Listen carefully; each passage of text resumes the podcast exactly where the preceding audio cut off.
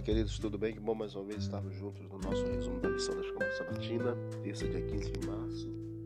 Deus fará tremer os céus e a terra. Depois de descrever exatamente a reunião festiva do céu, o apóstolo Paulo advertiu os leitores que prestassem atenção à voz de Deus, pois ele fará tremer mais uma vez, não só a terra, mas também o céu.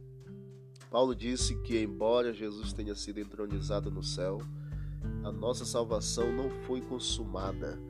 Precisamos estar atentos porque um evento importante ainda está para acontecer. Hebreus capítulo 12, verso 26 a 27, Salmo 96, 9, Ageu 2, 6 a 9. Nós vemos aqui o significado e propósito divino de fazer tremer os céus e a terra tremor da terra mostra exatamente o poder da presença de Deus. O abalo dos céus e da terra significa a destruição dos poderes terrestres que perseguem o povo de Deus e a destruição dos poderes celestiais. No Antigo Testamento, fazer a terra tremer era uma figura comum para representar a presença de Deus que aparece para libertar seu povo. Quando Débora e Baraque lutaram contra Císera, Deus lutou desde o céu por eles. Isso exatamente está descrito como um poderoso terremoto, um abalo na terra e nas montanhas por causa da presença divina.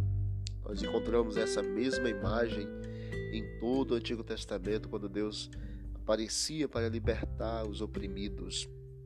Assim, o tremor se tornou um sinal do juízo de Deus quando ele afirma sua autoridade sobre os povos da terra.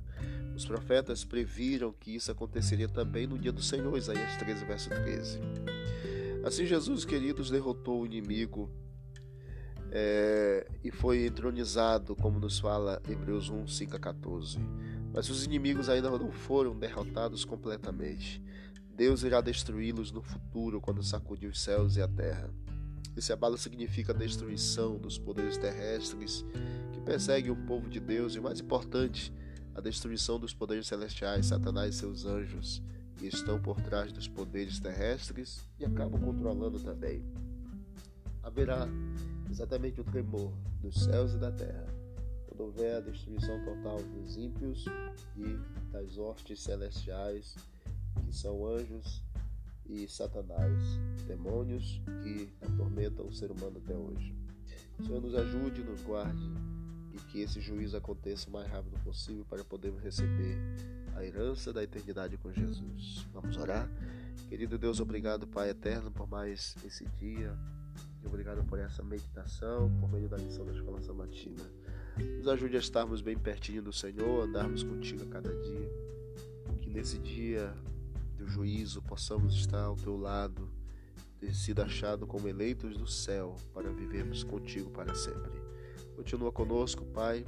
São bênçãos que te pedimos e desde já agradecemos em nome de Jesus. Amém. Deus abençoe a todos. Vamos que vamos para o alto e avante.